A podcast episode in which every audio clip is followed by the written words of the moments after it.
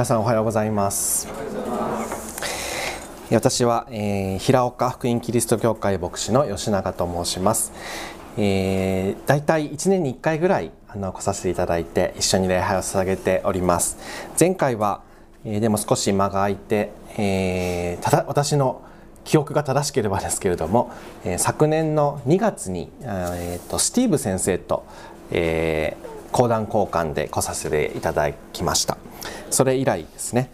えー、コロナも落ち着いてきて、えー、教会の活動が本当に活発になって、えー、また、えー、この開拓の働きが本当に進められていることを心から感謝をしております。また土地が与えられたということも聞いて本当に嬉しく思っております。え今日は詩編の23編を開きました、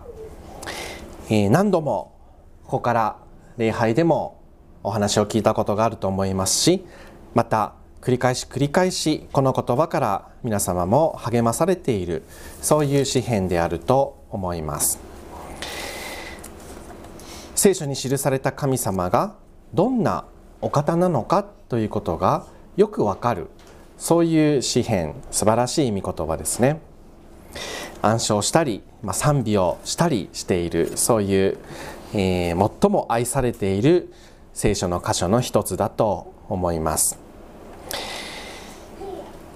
以前私はここから一節ずつメッセージをしたことがあります。今日は1回で、まあ、全部ということですけれどもでも特に一節を中心にして少しずつ全体を見ていきたいというふうに願っております。一節をもう一度お読みいたします。主は私の羊飼い。私は乏しいことがありません。この一節は何かを説明しているというよりは宣言であり告白であります。主が私の羊飼いなんだ。そう断言し告白しそしてま賛美をしているわけですね。また私は乏しいことがありませんと。主が私の羊飼いだからこそそのような今の自分の現実をま宣言している告白しているそういう一節です。主は私の羊飼いとあります。単に主は羊飼いと言っているだけではなくて私のと言っているわけですね。神様を羊飼いと例えている箇所は旧約聖書にもたくさんあります。当時のイスラエル人にとっては牧畜牧羊というものは生活に密着した、まあ、一般的な例えで使われるそういう、まあ、羊飼いということですよね。とても、えー、イメージしやすい身近な例えでした。ただここで強調されているのは私のという言葉なんですね。私の。この詩篇の作者であるダビデが神様主との個人的な関係を告白していると言えます。主は羊飼いであるわけですがこの私の羊飼いなんだということですね。そうして主が羊飼いだとしかも私のということは私自身は今度は羊だということを宣言し告白しているということですね。私は羊飼いに飼われている羊なんだというそういう理解。ですからこの主は私の羊飼いという告白は主が私の所有者であってまた私の管理者であるというそういう2つの側面を告白しているというふうに考えることができますね。私たち主を知るクリスチャンにとって神がどういうお方なのか神の前にある私はどういうものなのかそのことを正しく理解していることがとても大切なことです。この2つがおかしくなってしまうと私たちの信仰もまたおかしくなってしまうかもしれません。この所有者と管理者ということを考えてみたいと思いますがまず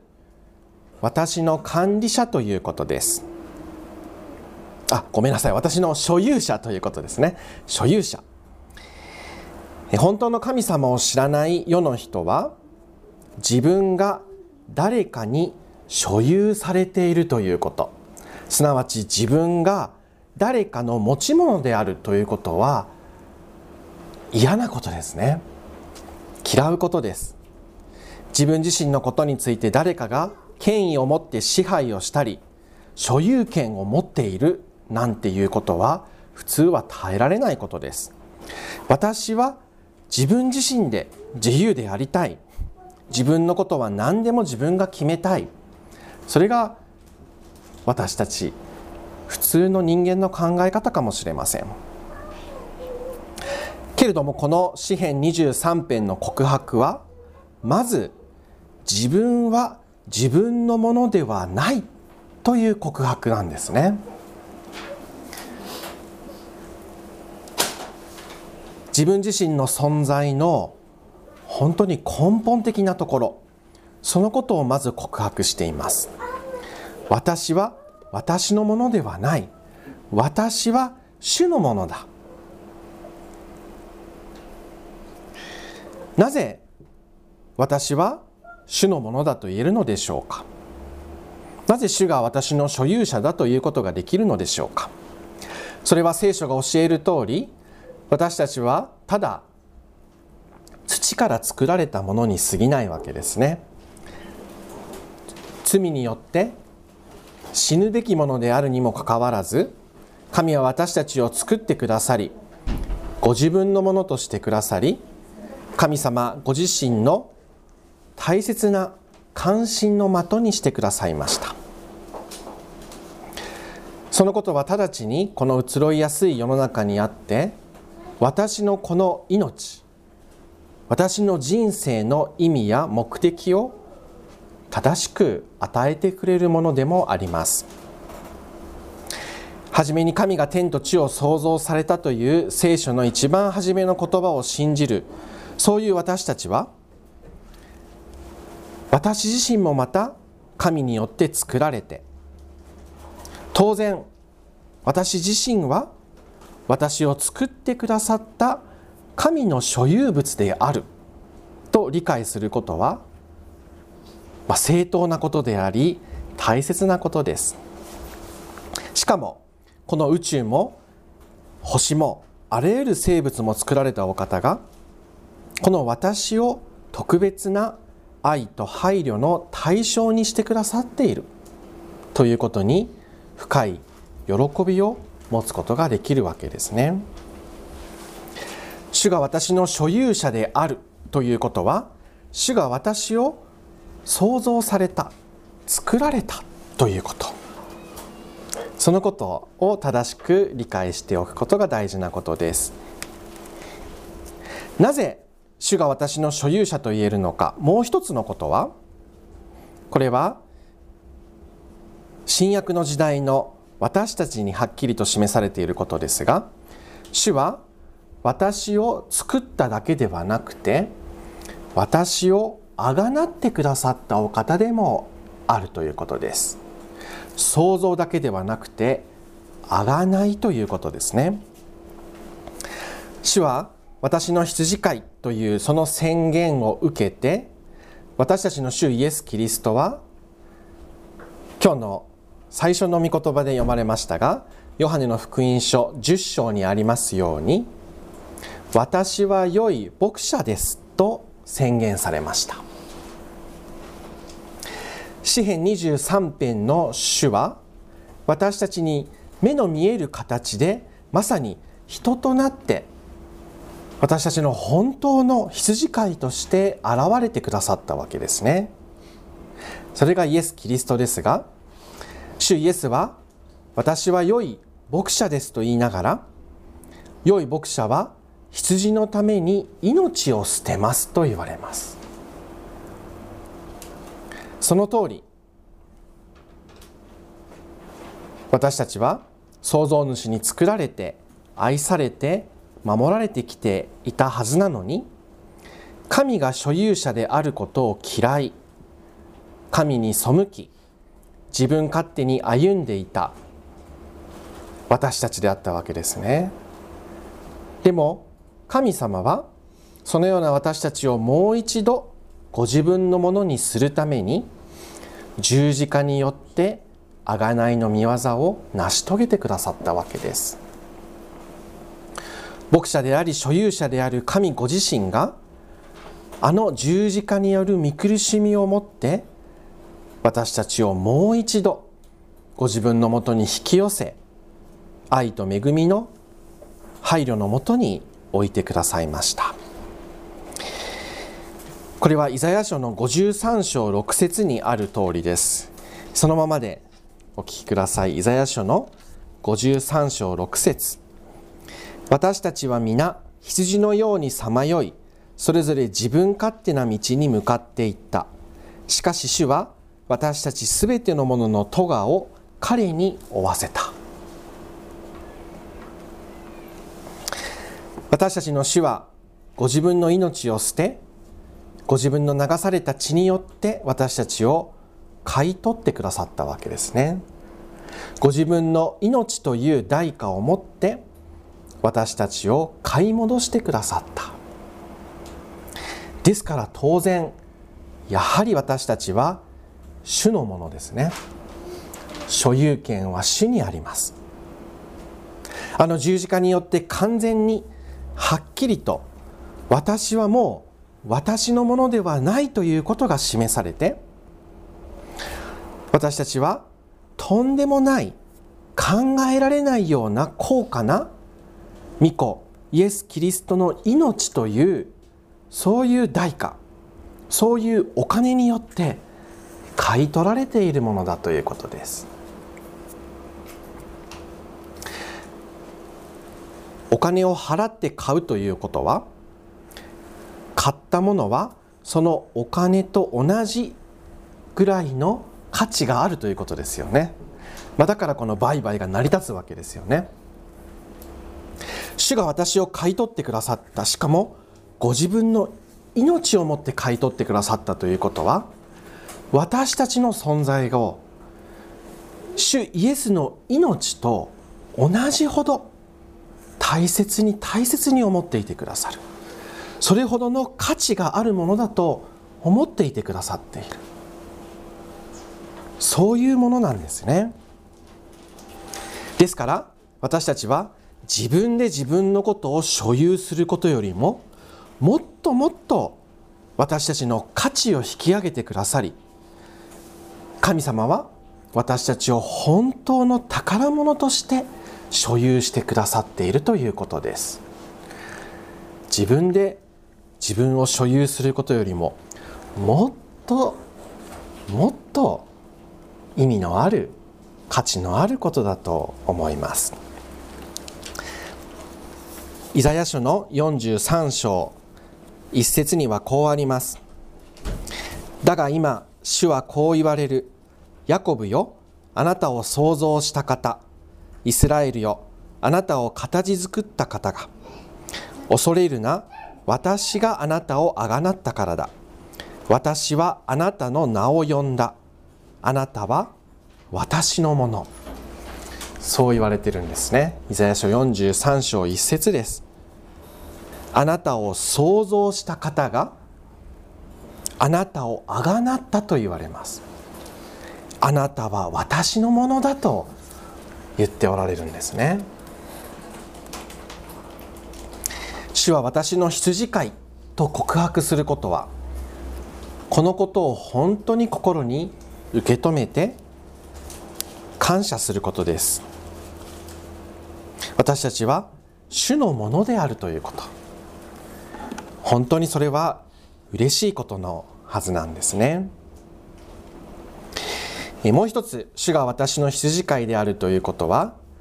主が私の管理者でもあるということです。管理者。所有者だけではなく管理者です。すなわち買い取っておしまいではないということですね。宝物にして私たちを大切に大切に今度は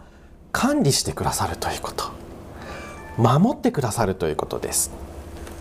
主は私たちを救い出しておしまいではありません。あとは自分の力で生きるように。というふうに言われないんですね。どこまでも責任を持って私たちを守り導いてくださるお方です。買い取ってくださった主は私たちの羊飼いとして私たちのためにいつもご自分の命を懸けてでも私たちを守り取りなし悪いものから守りそして恵みによって導いてくださるお方です、まあ、そのような管理者としての羊飼いの姿がまさにこの詩編23編の2節以降に具体的に記されているあると言っていいと思いますね。2節は主は私を緑の牧場にふさせ憩いの右輪に伴われますとあります。私たちに必要な大切な食べ物と飲み物を備えていてくださる。しかもここはただ食べ物飲み物を与えるということだけではなくて安心と安らぎを与えてくださるということですね。緑の牧場にふさせとあります。羊が伏すというのは実は安心がないと伏さないそうなんですね。外敵がいたり何か緊張があったり不快がある時はいつも立ってすぐ逃げられるようにしているようです。羊が伏すというのはそれは安心しているということ。まあ食事を私たちがとるというのも緊張感を持ってはなかなか難しいですね。リラックスして安らぎと憩いがあるからこそゆっくりと食事をすることができるわけですね。2節は実はそういうことなんですね。また渇きを癒す水の場所を知っているのは羊飼いだけです。本当の憩いや安らぎは羊飼いだけが与えてくれるもの。ですから単なる食べ物や飲み物の話ではなくて安らぎ憩いを与えてくださる羊飼いのことが2節に記されてあります。3節。主は私の魂を生き返らせ皆のゆえに私を義の道に導かれます。羊は倒れて死にかけることが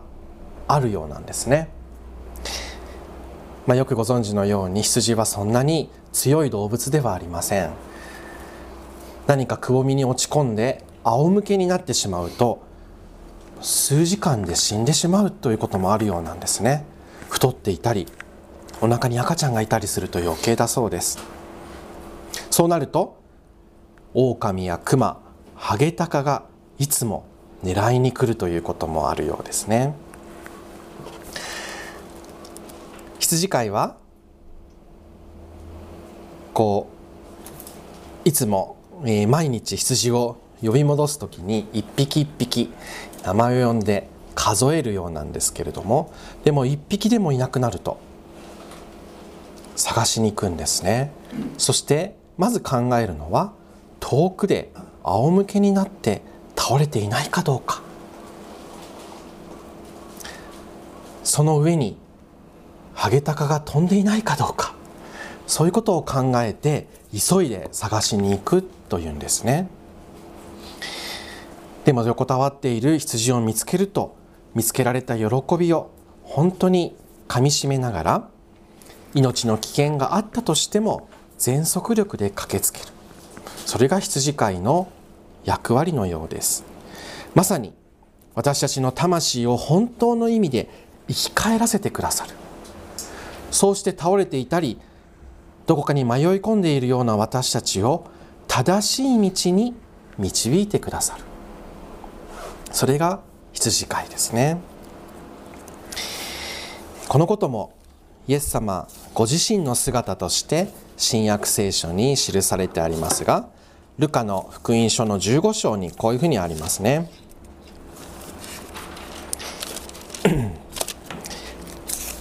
えー、ルカの福音書の15章4節から。あなた方のうちの誰かが羊を100匹持っていてそのうちの1匹をなくしたらその人は99匹を野に残していなくなった1匹を見つけるまで探し歩かないでしょうか。見つけたら喜んで羊を肩に担ぎ家に戻って友達や近所の人たちを呼び集め一緒に喜んでください。いなくなった羊を見つけましたからと言うでしょう。あなた方に言います。それと同じように一人の罪人が悔い改めるなら悔い改める必要のない99人の正しい人のためよりも大きな喜びが天にあるのです。イエス様は私たちをそのようにして魂を生き返らせ義の道に導かれるお方です。1匹ぐらい迷っても残りの99匹がいるからまあいいかとは決して思わない。その1匹をどこまでも大切にし見つけたら本当に大喜び。そのようにしてこの私もまた主によって導かれてきたわけですね。4節は死の影の谷を歩むとしてもとあります。私たちの人生の中でも苦しみや悩み悲しみがあります。でも大切なことは主がこの羊飼いが共にいてくださるということです。無知と杖は敵を追い払い羊を守る道具であるのと同時に羊が谷に近づいて転落してしまわないようにその辺に生えている毒草を誤って食べることがないようにそのような危険を回避させるためにこの鞭を使ったり杖で導いたりすることもあるようなんですね。そのようにして導かれていく羊は5節にありますがここでは私の敵をよそにあなたは私の前に食卓を整える敵の前でも平然と食事をできるほど私たちはただこの羊飼いが共にいてくださるならばどんな状況であっても平安や安心を得られるということなんですね。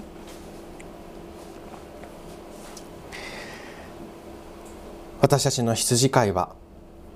自分の力で頑張って歩みなさいとただ言うだけの方ではありません私たちを本当に高価なものとして絶対に失いたくないと思っていてくださり私たちを買い取ってもなお私たちが本当に平安のうちに生きることができるようにどこまでも導かれるお方。そういう意味で私たちの安心できる管理者であるわけです。これもまた私たちが自分で自分のことを管理するよりももっと確かで確実で私たちにとって必要な管理がなされていくということです。一節に戻りますが一節の後半です。私は乏しいことがありません。このような羊飼いに買い取られ導かれている私たちは何も乏しいことがないと告白できるわけですね。この言葉を直訳するとですね乏しいことがありませんという言葉を、えー、直訳するとですねまあ、何も欲しがってはいないというようなそんな意味の言葉になります。何も欲しがる必要がない。そんな感じですね。それはすなわち全てのことにおいて満足しているということです。このお方が私の羊飼いであるならばもう何も乏しいことがない。何も欲しがる必要はない。一切のことを満足しているというそういう告白です。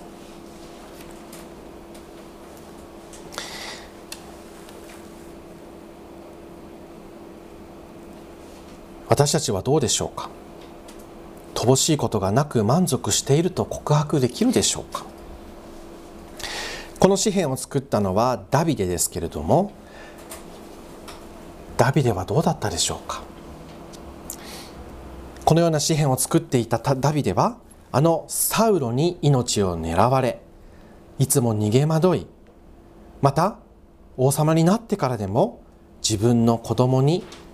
悩まされておりましたね。ダビデの人生は決して外から見ていつも平安で幸せで満ち足れていたとは思えないようなそんな人生だったように思います。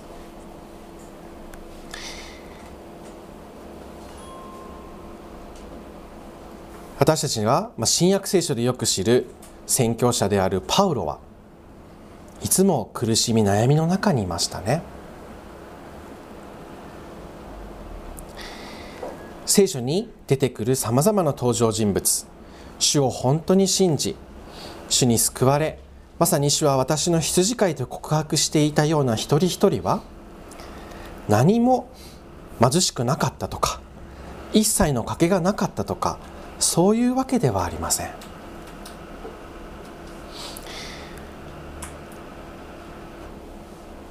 いつも賭けがあり貧しさを経験し心の悩み不安を抱えていながらでも主は私の羊飼いと告白しこのお方に従っていく時に私は乏しいことがありませんと告白することができるようになるわけですね。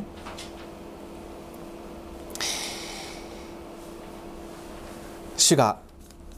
えー、福音書で言われているのはこういうことです。マルコの10章21節にはこういう言葉があります。イエスは彼を見つめ慈しんで言われた。あなたに欠けていることが一つあります。かえってあなたが持っているものをすべて売り払い、貧しい人たちに与えなさい。そうすれば、あなたは天に宝を持つことになります。その上で私に従ってきなさい。乏しいことがありません。そのように本当に告白できるのは私たちが持っているものも全て主に明け渡していく時ですねこの世の物質的な意味での豊かさがあったとしても本当の意味で賭けを経験することはたくさんありますその方がむしろ本当の意味での乏しさですね。私たちはどんな賭けがあったとしてもこのお方に従っていくことができる。そこに本当の豊かさがある。そのことを知るものでもあるわけです。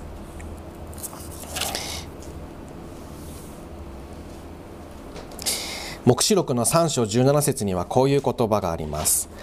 あなたは自分は富んでいる。豊かになった。足りないものは何もないと言っているが実は惨めで哀れで貧しくて盲目で裸であることが分かっていない。死を羊飼いとしない。そういう人たちがこの世でどんなに豊かであってもどんなに乏しくないと言っていたとしても主ご自身に従っていかないならばこのお方を私たちの羊飼いとしないならば本当の意味での豊かさを経験することはできないわけですね。主は私たちの羊飼いは私たちの願いを聞きつつ本当に必要なものを与えてくださるお方です。いや必要なものしか与えないお方です。罪から来る苦しみや悩みがあります。この地上で生きていく上ではどうしてと思えるようなこともたくさんあります。でもそのことも全部含めて私たちに必要なものを神様は与えてくださる。その羊飼いであることを本当に感謝をしたいと思います。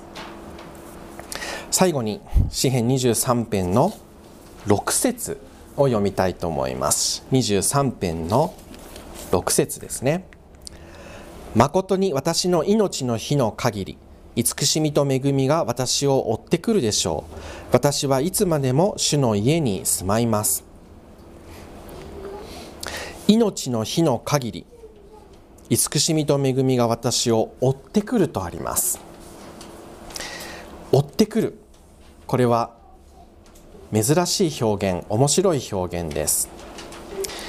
私たちは何かに追いかけられることがあるでしょうか？私は小さい時に犬に追いかけられてですねそれ以来しばらくトラウマで犬が嫌いになっておりましたけれども追いかけられたらどうしますか？逃げますね。逃げたくなります。なんだか分からなくてもとりあえず逃げたくなります。聖書でも追ってくるという言葉が使われる時は通常は悪いものが追いかけてくる時なんですね。敵であったり呪いであったり病であったり迫害。そういうものが追ってくるというふうに追いかけてくるというふうに聖書では書かれていることが多いですね。でもここでは慈しみと恵みが私を追ってくる。5節には敵のことが書かれてありました。普通は敵が私たちを追いかけてきます。サタンがいつも私たちを狙って追いかけてきます。でもここでは大逆転が起こってるんですね。実に実は追いかけてくるものが敵ではなくて慈しみと恵みなんだと。そう表現されているんですね。慈しみは本当にまさにこの23編に書かれてあるように羊飼いである主が私を世話してくださるすべてのことです。私たちに平安と憩いを与え救いを救いと義の道を示し共にいてくださってあふれるばかりの祝福を与えてくださることですね。恵みというものは神様の真実な愛です。私たちを絶対に見捨てないで。迷い出ても99匹を残して探し出し救い出してくださるような神様の愛です。それが私たちを追ってくる。必要なことごめんなさい大切なことは私たちがそのような慈しみや恵みを自分の方から追いかけていく必要はないということです。反対に私たちの方を追いかけてくるわけですね。もはや私たちは神様に慈しみや恵みを求めて追いかけていく必要はありません。主が私の羊飼いであるならばそっちの方が私を追いかけてきます。それほどの恵みに私たちは満たされているということですね。そうであるのにいつも私たちはどこかで慈しみと恵みをも慈しみと恵みの賭けを感じていたり何かこの世的な意味での乏しさを感じていたりして神様にただ必死に求めているということはないでしょうか。もう自分で求める必要はありません。良いもの神の恵みはすでに十分に私たちに備えられているわけです。私たちは慈しみと恵みが追ってくるというそういう素晴らしい立場を今与えられていて常にこの神様の愛と恵みの中にいる。それが羊飼いの中にいる羊ない羊なんですね。ですから私たちが大切にしなければならないことは最後の言葉です。私はいつまでも主の家に住まいます。これも宣言になっていますね。私はいつまでも主の家に住まいます。主の家というと、まあ、普通旧約聖書では主が主を礼拝する幕屋や神殿のことを指していました。主の御臨在があり主の守りが確かで主を礼拝する場所ですね。私たちにとっては主を礼拝する場所。教会。そう言っていいと思います。礼拝の場。教会でありまた私たち一人一人のディボーション主と出会う場所ですけれどもそれを本当に大切にし私たちはいつもそこに住まうものでありたいと思います。慈しみと恵みが追ってくるようなそういう羊に大切なことは羊飼いに従っていくということですね。ただそれだけです。私たちの側でしなければならないのは羊飼いについていく従っていく。あとは全て羊飼いが備えてくださいます。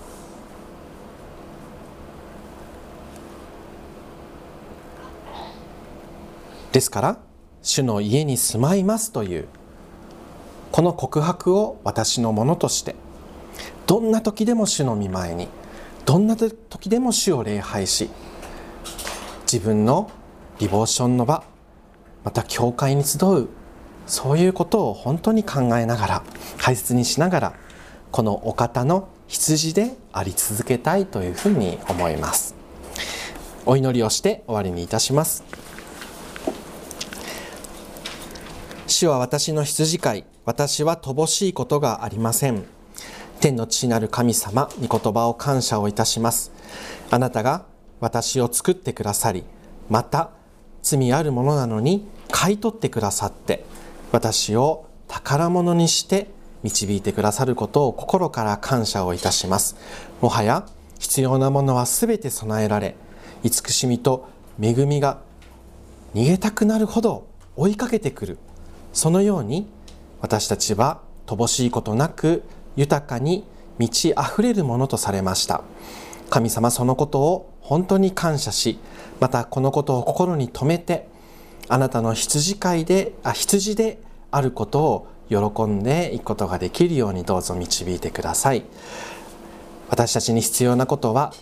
あなた羊飼いについていくことです。道に迷いそうになったとしてもあなたは